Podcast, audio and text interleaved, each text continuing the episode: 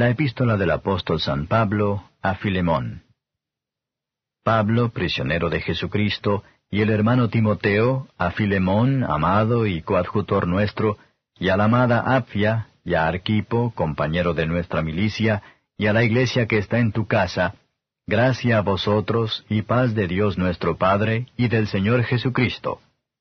Doy gracias a mi Dios haciendo siempre memoria de ti en mis oraciones oyendo tu caridad y la fe que tienes en el Señor Jesús y para con todos los santos, para que la comunicación de tu fe sea eficaz en el conocimiento de todo el bien que está en vosotros por Cristo Jesús. Porque tenemos gran gozo y consolación de tu caridad, de que por ti, oh hermano, han sido recreadas las entrañas de los santos. Por lo cual, aunque tengo mucha resolución en Cristo para mandarte lo que conviene, ruégote más bien por amor, siendo tal cual soy, Pablo, viejo, y aún ahora prisionero de Jesucristo, ruégote por mi hijo onésimo, que he engendrado en mis prisiones, el cual en otro tiempo te fue inútil, mas ahora a ti y a mí es útil, el cual te vuelvo a enviar. Tú pues recíbele como a mis entrañas. Yo quisiera detenerle conmigo, para que en lugar de ti me sirviese en las prisiones del Evangelio. Mas nada quise hacer sin tu consejo, porque tu beneficio no fuese como de necesidad, sino voluntario. Porque acaso por esto se ha apartado de ti por algún tiempo, para que le recibieses para siempre, no ya como siervo, antes más que siervo, como hermano amado, mayormente de mí, pero cuanto más de ti, en la carne y en el Señor. Así que si me tienes por compañero, recíbele como a mí, y si en algo te dañó o te debe, ponlo a mi cuenta.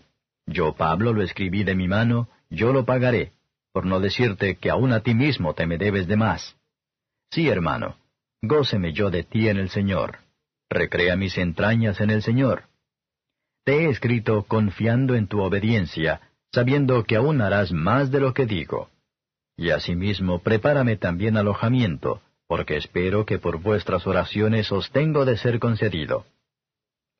Te saludan Epafras, mi compañero en la prisión por Cristo Jesús, Marcos, Aristarco, Demas y Lucas mis cooperadores. La gracia de nuestro Señor Jesucristo sea con vuestro espíritu.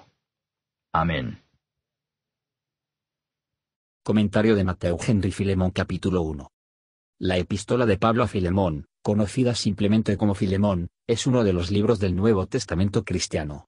Es una carta de prisión, escrita por Pablo el apóstol con Timothy, a Filemón, un líder de la iglesia colosiana.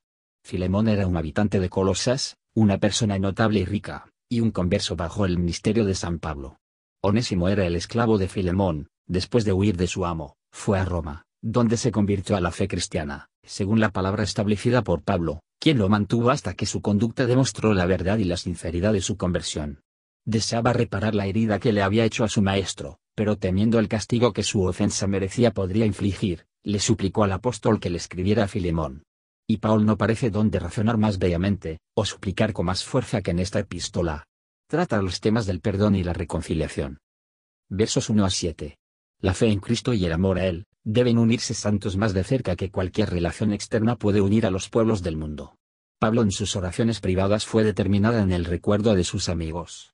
Debemos recordar amigos cristianos mucho y con frecuencia, ya que sus casos pueden necesitar, teniendo en nuestros pensamientos y en nuestros corazones, delante de nuestro Dios. Diferentes sentimientos y maneras en lo que no es esencial, no deben hacer diferencia del afecto, en cuanto a la verdad. Preguntó acerca de sus amigos, en cuanto a la verdad, el crecimiento y la fecundidad de sus gracias, su fe en Cristo y el amor a Él, y a todos sus santos.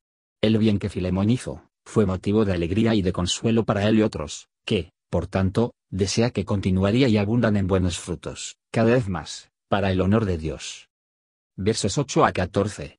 No bajar cualquiera con descender, y a veces incluso a ruego, donde, en rigor de derecho, podríamos mandar, el apóstol argumenta desde el amor, en lugar de la autoridad, en nombre de uno convertido a través de sus medios, y esto era onésimo.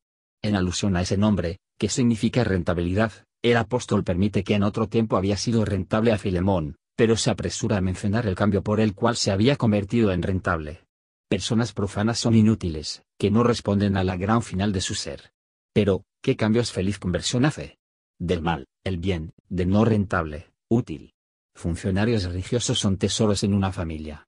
Tal harán conciencia de su tiempo y fideicomisos, y administrar todo lo posible para el mejor.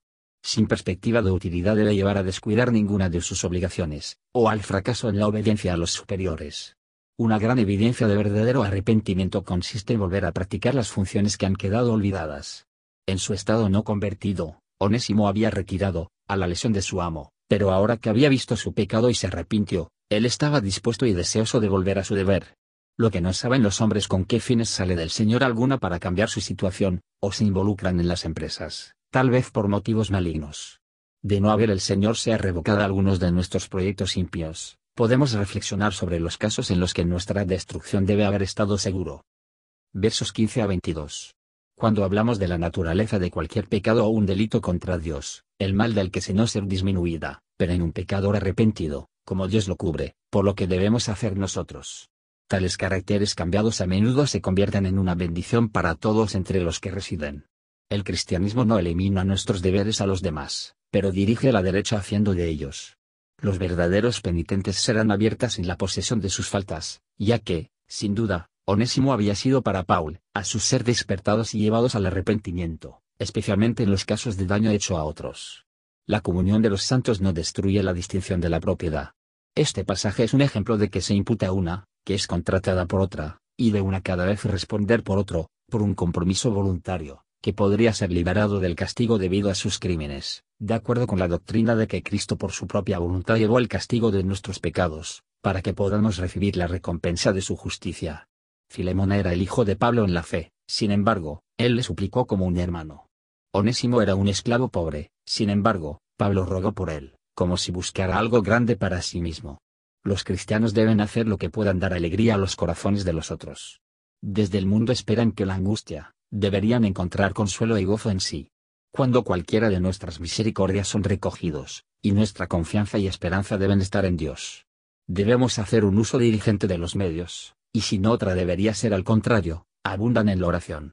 Sin embargo, aunque la oración prevalece, no merece las cosas obtenidas. Y si los cristianos no cumplen en la tierra, siendo la gracia del Señor Jesús sea con sus espíritus, y pronto se encontrará delante del trono de unirse para siempre en admirar la riqueza del amor redentor.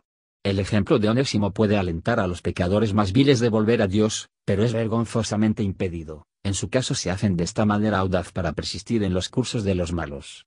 ¿No son muchos los llevaron en sus pecados, mientras que otros se vuelven más endurecidos? Resistir no presenta convicciones, para que no vuelvan nunca más.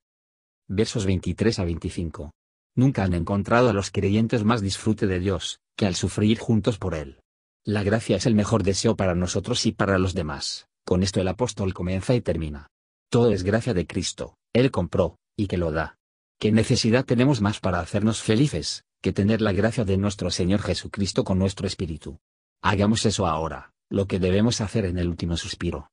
Entonces los hombres están dispuestos a renunciar al mundo, y de preferir la menor porción de la gracia y de la fe antes de un reino. Gracias por escuchar y si te gustó esto, suscríbete y considera darle me gusta a mi página de Facebook y únete a mi grupo Jesús Answers Prayer.